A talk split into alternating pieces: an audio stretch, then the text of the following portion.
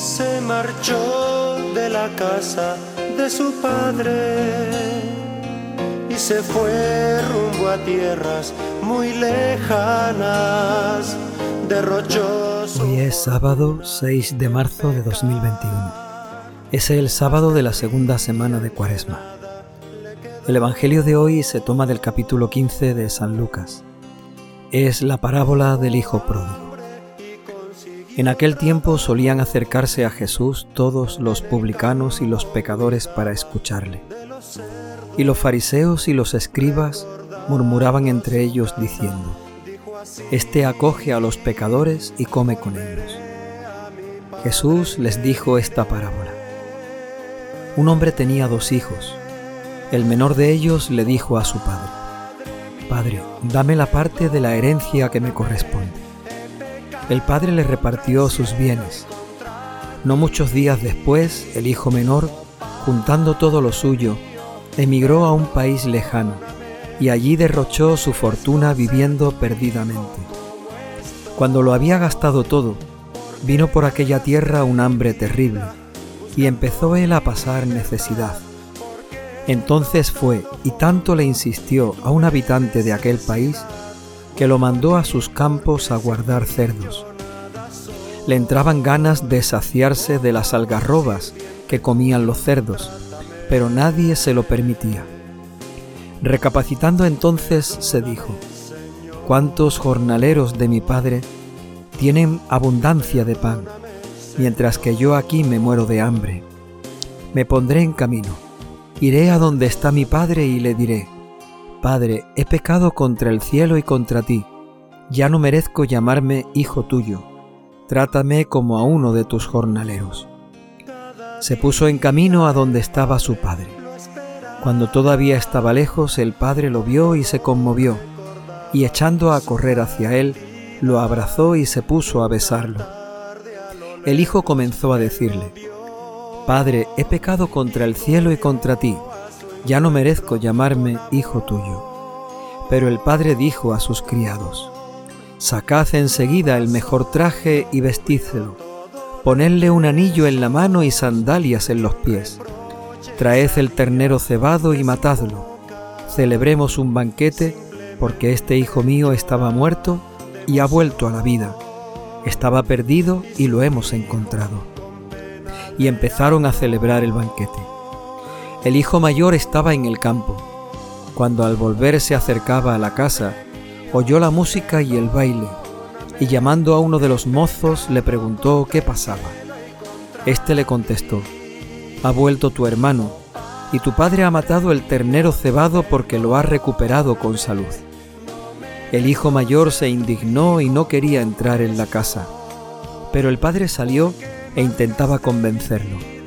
El hijo respondió a su padre, Mira, en tantos años como te sirvo, sin desobedecer nunca una orden tuya, a mí nunca me has dado un cabrito para tener un banquete con mis amigos. Y cuando ha venido ese hijo tuyo, que se ha comido tus bienes con malas mujeres, le matas el ternero cebado.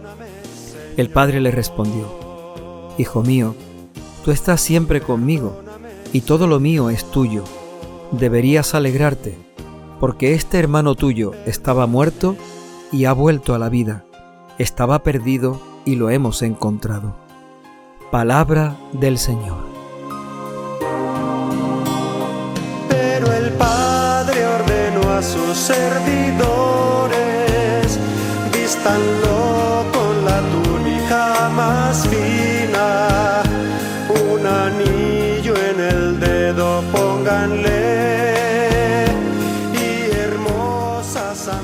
parábola del Hijo Pródigo es un texto muy conocido que seguramente hemos escuchado muchas veces, se nos ha explicado muchas veces, lo hemos leído muchas veces.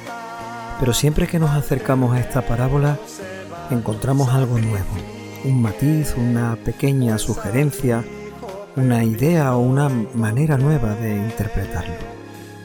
Siempre la misma idea fundamental, la misma idea importante de fondo, el perdón del Padre.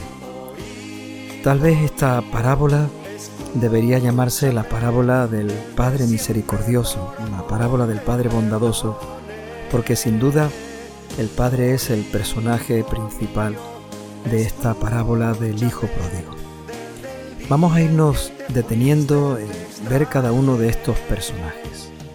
Y vamos a empezar por el Hijo Menor. El Hijo Menor que, con lo del Hijo Pródigo, parece que se convierte en el protagonista del texto. Es el que toma la iniciativa de marcharse de su casa. No piensa en el daño que le hace al Padre y quiere salir a, vivir su vida.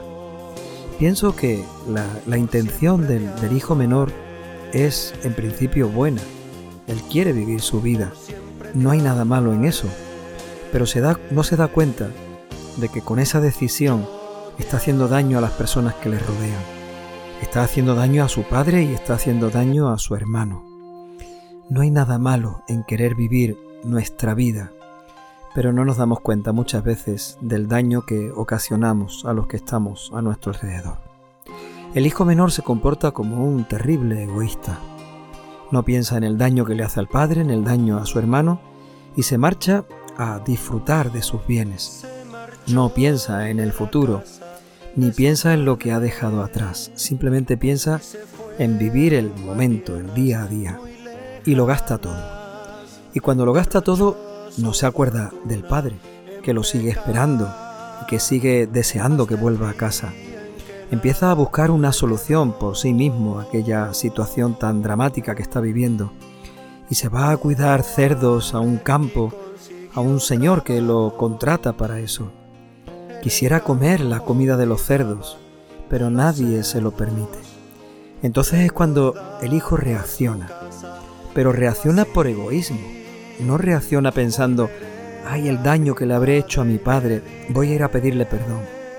El egoísmo le lleva a pensar, me estoy aquí muriendo de hambre, qué envidia me dan los jornaleros de la casa de mi padre porque todos los días tienen algo que comer. Voy a ir a pedir perdón y a pedir trabajo. No se arrepiente del daño que le ha hecho a su padre, no se arrepiente del mal que ha causado en su hermano, simplemente va por egoísmo a pedir perdón y a pedir trabajo. Cuando escuchamos esta parábola del hijo pródigo y nos fijamos en el personaje del hijo menor, ¿en qué nos parecemos a él? ¿En qué nos vemos identificados?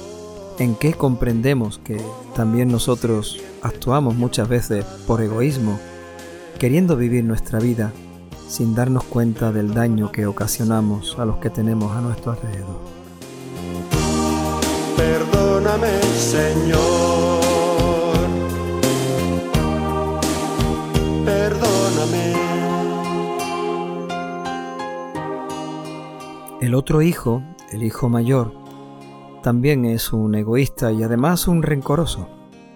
Cuando se acerca a la casa de su padre, se enfada porque el padre ha organizado toda aquella fiesta para dar la bienvenida a su hermano, que lo ha gastado todo, lo, ha malgastado todo y les ha hecho tanto daño. La situación del hijo mayor es también comprensible y razonable. Enfadado, disgustado, molesto, no tiene capacidad de perdonar porque tiene razón en lo que dice. Él todos los días trabajando y no le permiten una alegría. Sin embargo, el que se porta mal le organizan una fiesta. Parece como el mundo al revés, ¿no? El que se porta mal recibe el premio y el que es cumplidor y trabajador pues no tiene la posibilidad de celebrar algo con sus amigos. El padre tiene que hacerle comprender que no es la verdadera actitud de un hermano. El hijo mayor incluso no se siente hermano de aquel, de aquel otro que ha vuelto a casa. Le dice al padre, e-, ese hijo tuyo. Y el padre le recuerda, mira, es hijo mío, pero también es tu hermano. Este hermano tuyo ha vuelto a casa y, y lo hemos vuelto a encontrar. El hijo mayor, como digo, se comporta como un rencoroso y nos hace pensar en las veces en las que también nosotros no somos capaces de perdonar de la misma manera que el padre de la parábola quiere que su hijo mayor perdone al hermano menor. Nos hace ver cuántas veces el rencor nos puede, las rencillas contra los que nos han hecho daño y nos han ofendido, nos han hecho causado dolor, eh, siguen estando presentes en nuestro corazón. Tal vez con razón y tal vez con justicia, pero la parábola del Hijo Pródigo, este texto del Evangelio, nos habla de misericordia. Y cuando aparece la misericordia, la justicia y el rencor desaparecen. La misericordia lo llena todo y lo transforma todo de una manera totalmente nueva y distinta. De su padre se fue rumbo a tierras muy lejanas derrochó su fortuna en pecar hasta el día en que nada le quedó.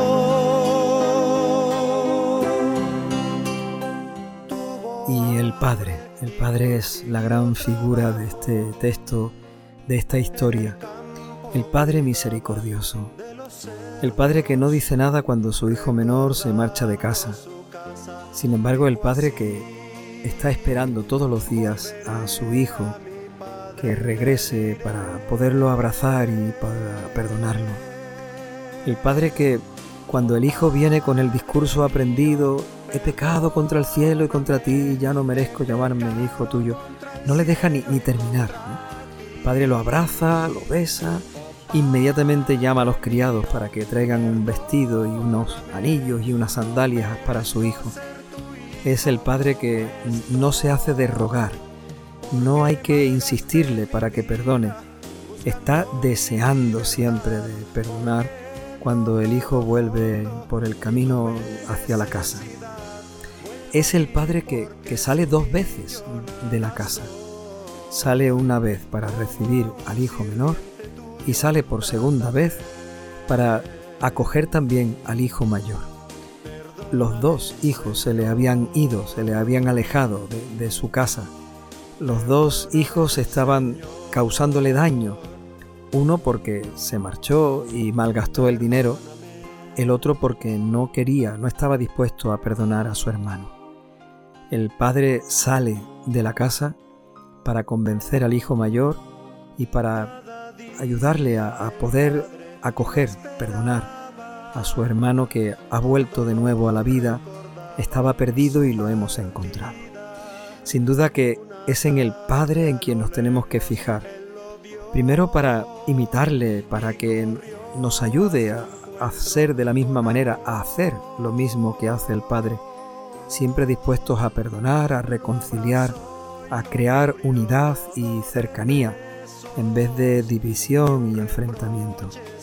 Pero sobre todo nos invita este Padre de la parábola de hoy a mirar a Dios y a darnos cuenta de la grandeza de su amor, de su generosidad y de su misericordia. Que el Espíritu Santo nos ilumine y nos haga agradecidos cada día con el inmenso amor que Dios nos tiene, que el Padre nos tiene cuando cada vez que volvemos a Él nos abraza y nos trata como verdaderos hijos suyos. Oh, perdóname, no merezco ser tu hijo como estoy, porque malgasté mi vida buscando mi libertad, porque he tocado fondo y tuve necesidad, vuelvo a ti porque sin ti yo nada soy, como a un sirviente tuyo, trátame.